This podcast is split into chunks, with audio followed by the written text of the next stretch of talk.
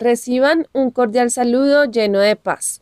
Les hablamos Melida Ospina y nuestro invitado en este episodio, Alejandro Aguiar.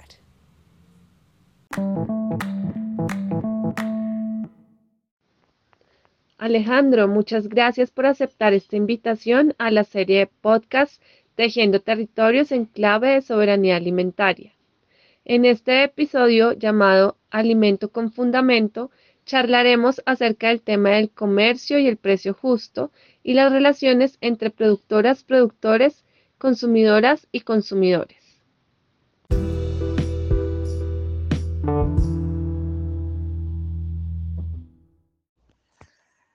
Hola, buenos días. Eh, bueno, me presento, mi nombre es Alejandro Guiar. Eh, llevo un proyecto pues independiente eh, que tiene dos enfoques, el, medicinal tradicional y el instrumental también tradicional. Entonces tengo una línea de medicina tradicional, eh, pues que le pongo como tradicional porque es una mezcla entre nuestras distintas etnias y, y culturas que hay en, en, nuestro país. Entonces, eh, también tiene mucho conocimiento campesino, que pues básicamente pues son guardianes del conocimiento ancestral también. Y, y pues nosotros acá en, en, Colombia tenemos mucho contacto con los pueblos eh, originarios africanos, entonces que ya son parte de nosotros también totalmente de nuestra cultura. Entonces también está, entonces eso, es conocimiento de todas partes. Eh, entonces pues eso, eso es lo que básicamente lo que hago, son, son productos en la, en la línea medicinal, son aceites terapéuticos, cremas eh, o pomadas para aplicar externamente, localmente y tinturas también, maceraciones en, aguardientes artesanales, ya sea para tomar, para tratamientos o, para aplicar también en, en, algún inconveniente que, o algún problema que haya muscular, articular o dependiendo los casos. Eh, Trabajo con plantas ancestrales, llevo cuidando mm, eh, plantas de cannabis hace más de 17 años. Em,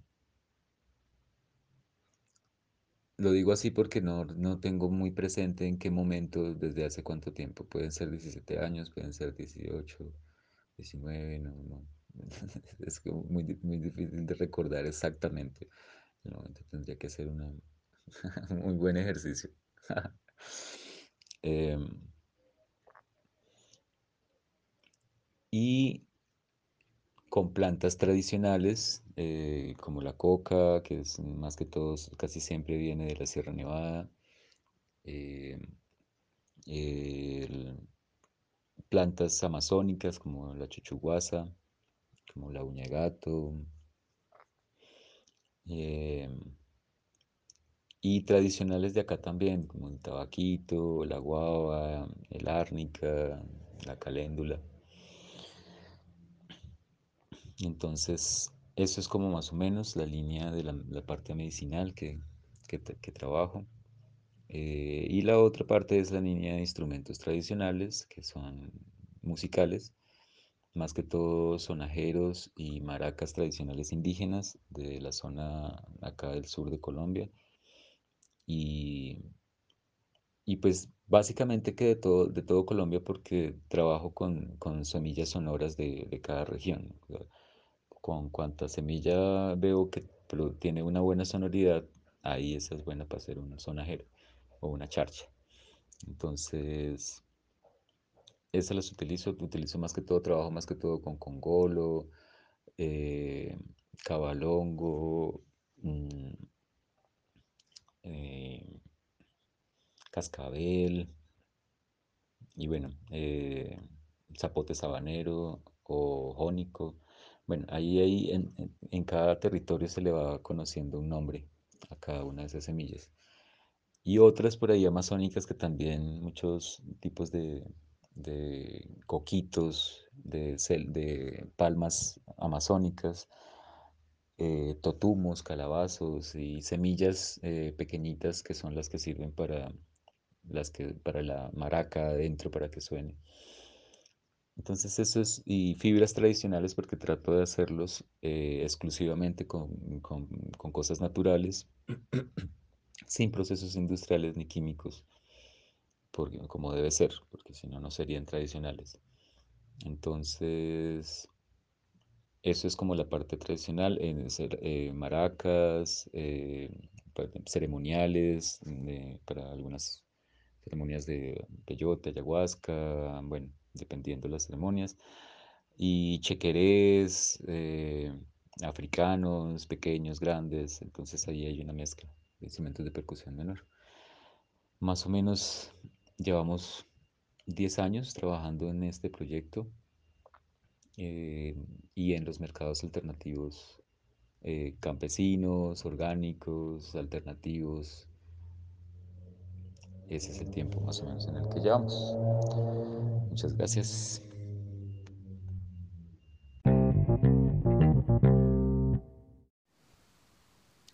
¿Qué idea tienes del mercado justo? Bueno, mi idea de mercado justo, pues es un espacio eh, distinto a los, a los convencionales, ¿sí? Es un, es un espacio donde haya una relación eh, más clara, más sincera, más, más abierta con el, entre, entre la persona que produce y la persona que finalmente adquiere sus productos. Entonces, debe ser, de- debe existir ese, ese espacio, o sea, eh, uno debe conocer de dónde provienen las cosas y también uno debe saber eh, por qué el precio de- del producto eh, y, y, el, y, el, y de alguna forma el productor debe tener cierta conciencia también de, de a dónde llegan sus productos y cómo los distribuye, ¿sí? Porque a veces por cuestiones de, como de, este mismo modelo que está establecido, los productores tienen que entregar a veces muy buenos productos a, un mercado totalmente pues inequitativo y pues que no piensa sino solamente en sacarle provecho a lo más que pueda a eso que se le compró a muy poco precio o a un precio que no es injusto al, al- al productor. Entonces son espacios pues que tienen otras lógicas de trabajo que no, que no están bajo las lógicas de, responsabilidad social, de,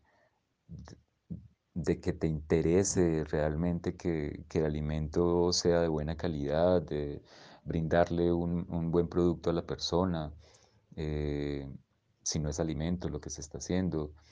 eh, de que en realidad el, consum- el, el consumidor final o la persona que lo adquiere finalmente sepa claramente por qué es el precio al que, llega. Eh, entonces eso es un mercado justo. Un mercado justo es donde haya una relación transparente entre consumidor y, y productor. Y, y también donde podamos ah, tener esa relación porque es muy importante el vínculo con la persona que nos, que nos brinda estos, estos productos, porque pues es prácticamente nuestro eh, proveedor, ¿sí?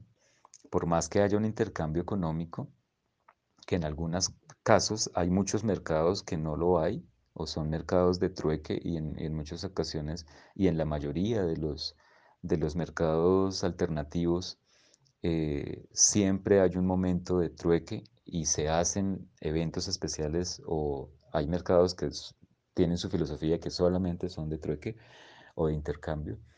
Entonces, es, es eso, un mercado justo es, es tener una, una, una correlación con, la, con, con las personas y con, y, y con los productos. O sea, uno tener la, la, la libertad de poder expresarle al productor y preguntarle, venga, mm, eh, dígame de verdad de dónde, eh, cómo, cómo usted hizo esto, ¿sí? O de pronto no, digamos ya cuando es un proceso, cuando es un procesado, pues no, pero de pronto sí eh, ¿cómo, qué es, ¿cuál es el abono que usted está utilizando para estas hortalizas? Porque como son hortalizas que se consumen frescas, o bueno, si usted no utiliza entonces pesticidas, ¿qué utiliza? Porque pues imagino que le llegarán insectos o, o enfermedades o cosas así. Entonces, ¿qué hace usted en ese momento? ¿Sí? Hay personas, ya cada vez más los consumidores o las personas que, que, eh, son más conscientes eh, y son más conocedoras también. Entonces ya cada vez más la gente sabe que, digamos, algunos tipos de alimentos que son los más fumigados, entonces hay mucha gente que ya le pregunta, bueno, entonces ¿cómo hace? Este tomate es orgánico, pero bueno, listo, es- está como grandecito, ¿no? O, y entonces ¿cómo hace? ¿Sí? ¿cada cuánto lo fumiga? Eh, entonces ahí, entonces ahí se, hay, hay mucha gente que de verdad ya sabe. Entonces el- el productor dirá, no, no, no, es que lo tenemos aquí entre unos, un- entre esos cultivos acá y tenemos sembrado tabaco, entonces ese ahí ayuda mucho y como también es una solanácea, entonces también, bueno, entonces, mm, chévere, ¿sí? Que haya ese- esa comunicación sea lo que sea, ¿sí? Digamos, yo, te- yo en, en Fusagasugá, porque mi proceso in- inició en Fusagasugá, en los mercados campesinos, y, y, pues básicamente como consumidor en la plaza de mercado, en una parte que hay donde van los campesinos, que todavía existe en el segundo piso de la plaza de mercado de Fusagasugá, y allá yo siempre le preguntaba mucho a los, a las personas, y, en- y creo que eso es mi- muy de, de mí desde siempre, cuando no he comprado, cuando tengo que comprar, en- o cuando compraba antiguamente en otros mercados, y cuando ahora por alguna otra razón me toca, siempre trato como de preguntar eh, de dónde viene, cuál es el origen de los productos. Y ellos, y, y, muchos que me decían como, que usted es muy chistoso, mano, porque usted es el único que me pregunta eso, ¿sí? Y después de eso, entonces yo empecé a hacerle- eh, a hacer, a hacer como una, una en- encuesta, yo mismo, para mí solo, de, de- preguntarle a, los, a la gente de, las, de los lugares, de las plazas tradicionales, si la gente les preguntaba o les había preguntado en algún momento de dónde provenían sus productos. Y, y no, o sea, un, un 97% de personas no le preguntaban y no les interesaba, eh, por ser positivo esa cifra, eh, de dónde venían sus productos, lo que consumían, ¿sí? Entonces, de ahí vienen muchas cosas, o sea, los mercados, el, el mercado, el mercado justo es un, es un mercado donde hay una relación de, de- entendimiento, ¿sí? Por ejemplo, también el productor sabe que la persona que le está consumiendo un producto agroecológico, por ejemplo, eh, y es una persona que tiene cáncer, entonces también hay una responsabilidad directísima ahí y muy importante. Y, y- sí, es, es- algo eh, que ya en ese caso donde tú lo conozcas es algo, es una, es una responsabilidad real, sí, de, que tú le brindes el, producto sin agroquímicos, que sabes que si los consumen lo vas a terminar matando o la vas a terminar matando. Entonces eso para mí es un concepto de mercado justo. Eh, a grandes escalas, porque pues, se- se puede ahondar en mucho.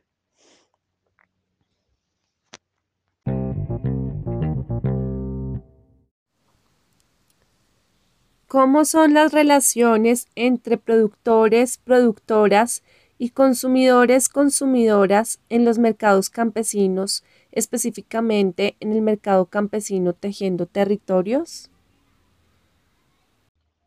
Pues son totalmente de, de- confianza, ¿sí?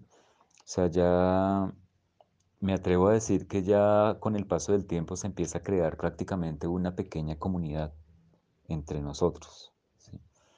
Ya eh, se establece un vínculo muy cerrado o muy cercano, mejor, con, entre, las, entre las personas que viven cerca de donde se hace físicamente el, el, mercado. Ya esas personas de, ahí cerca que son conscientes, que les gusta, que, que, han empezado a conocer y que ya conocen los productos, eh, crean un vínculo directo con el mercado como de filialidad, ¿sí? sí se dice así.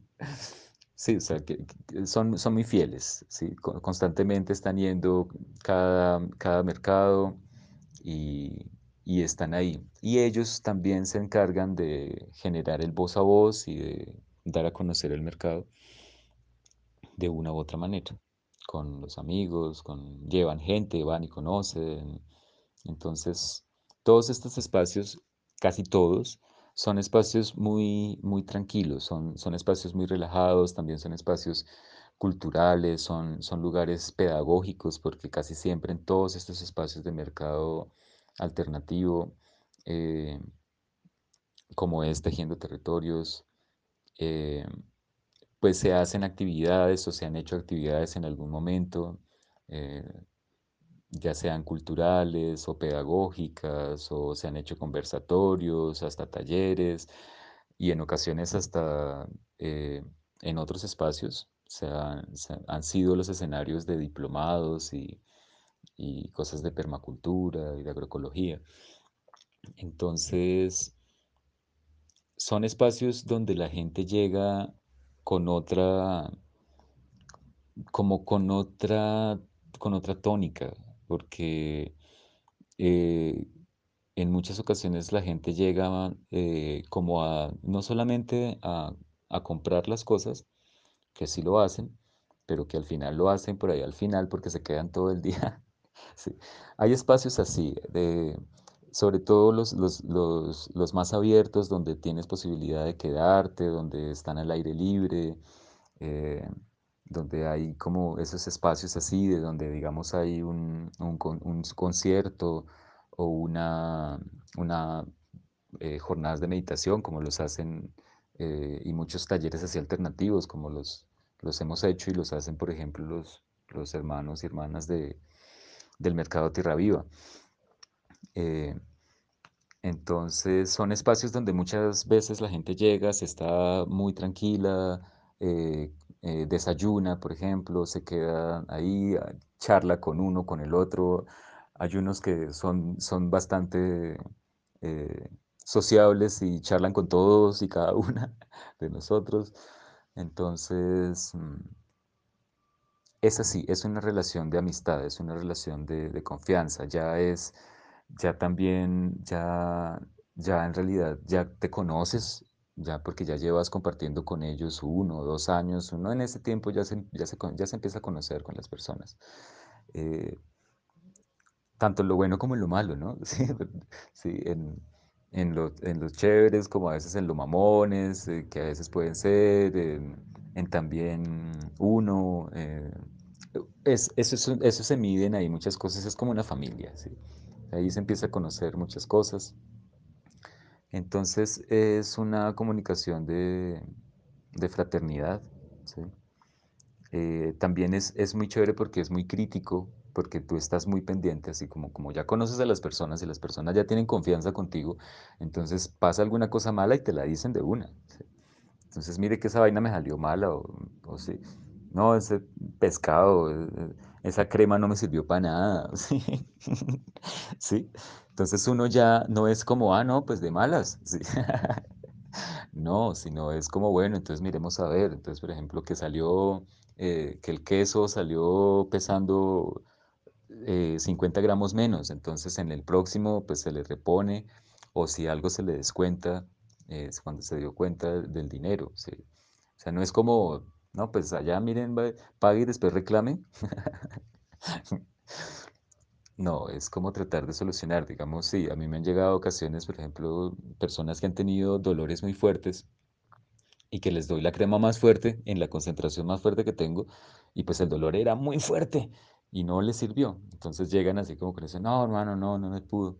Entonces, en base a eso, trato de hacer una concentración aún mayor a ver si le sirve y pues sí, le ayudó un poquito más, pero su dolor es muy complicado. Entonces sí, es como, como eso, es como la importancia de, de mirar a ver cómo nos, cómo, cómo en realidad tenemos una relación de verdad, ¿sí? Porque eso es lo que, lo que es, es, es una comunidad, por eso me atrevo a decir que es una pequeña comunidad, eh, lo, que se re- lo que se genera en estos espacios alternativos y, y específicamente lo que hay ahí en Tejiendo Territorios.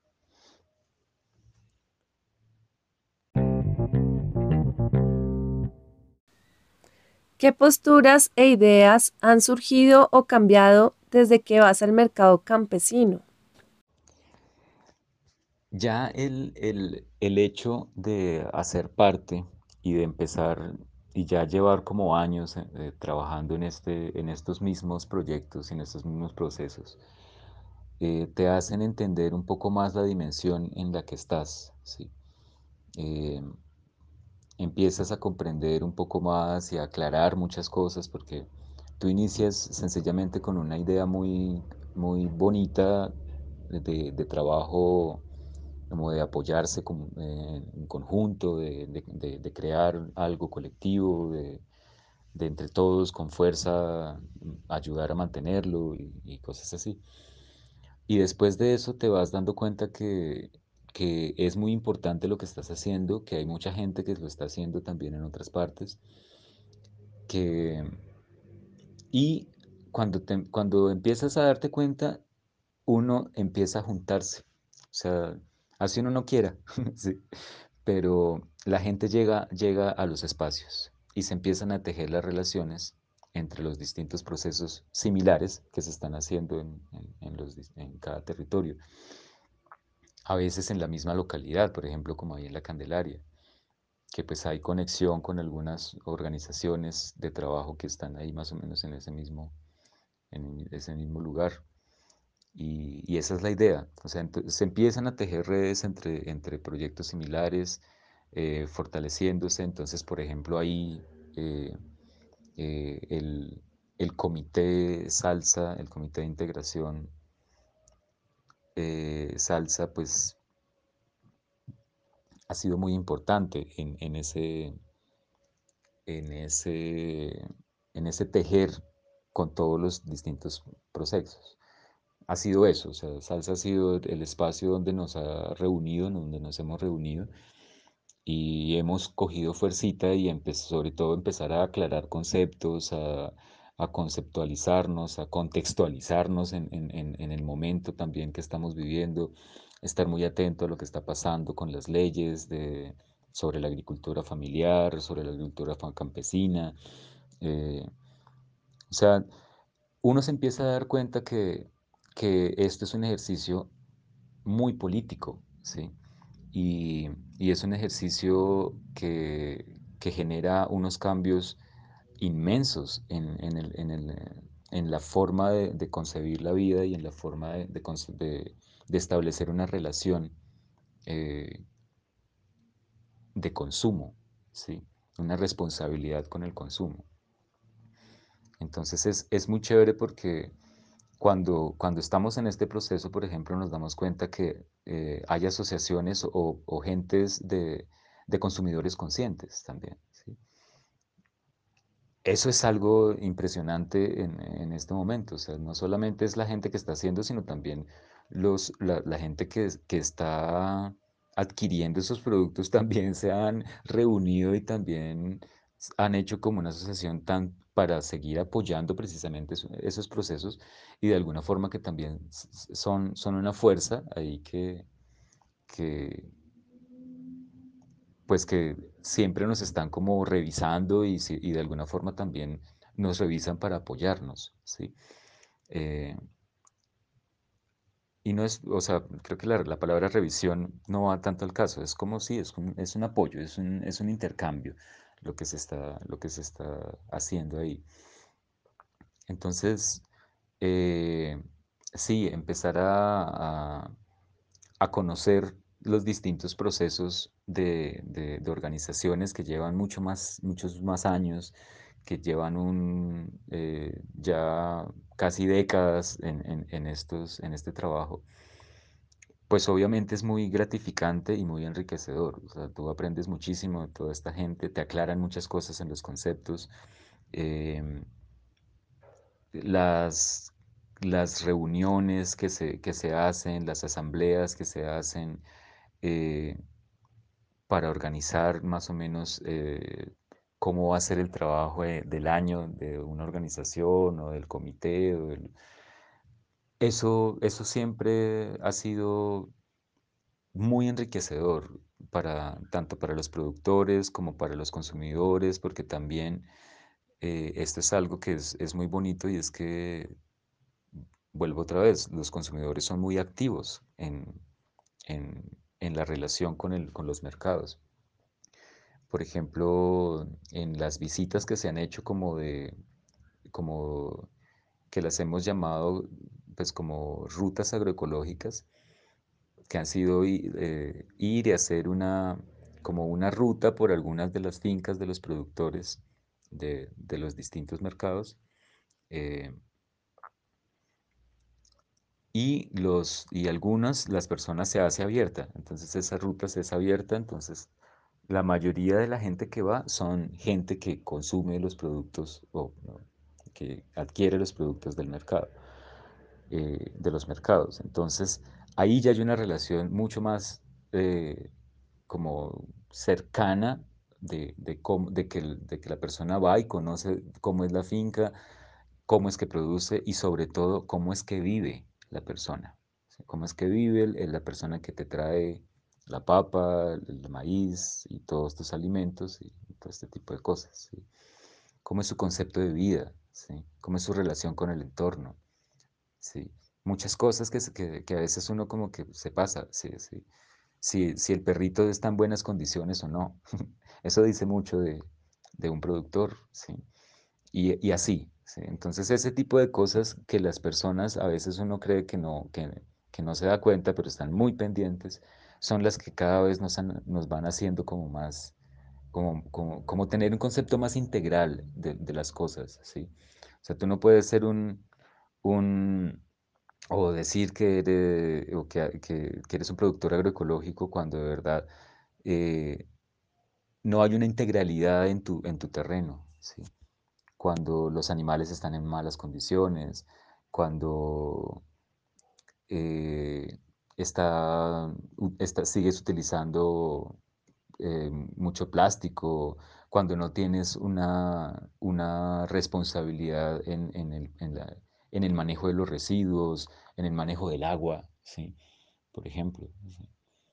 Entonces, es muy distinto un productor agroecológico, supuestamente, que, que compra todos los, los insumos, así sean agroecológicos, que un productor que los hace y, y los elabora desde su origen.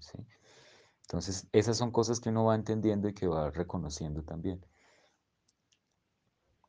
Pues eso es como, como lo que, la, la- la diferencia que existe entre, entre un mercado alternativo, como Tejiendo Territorios, y un mercado convencional.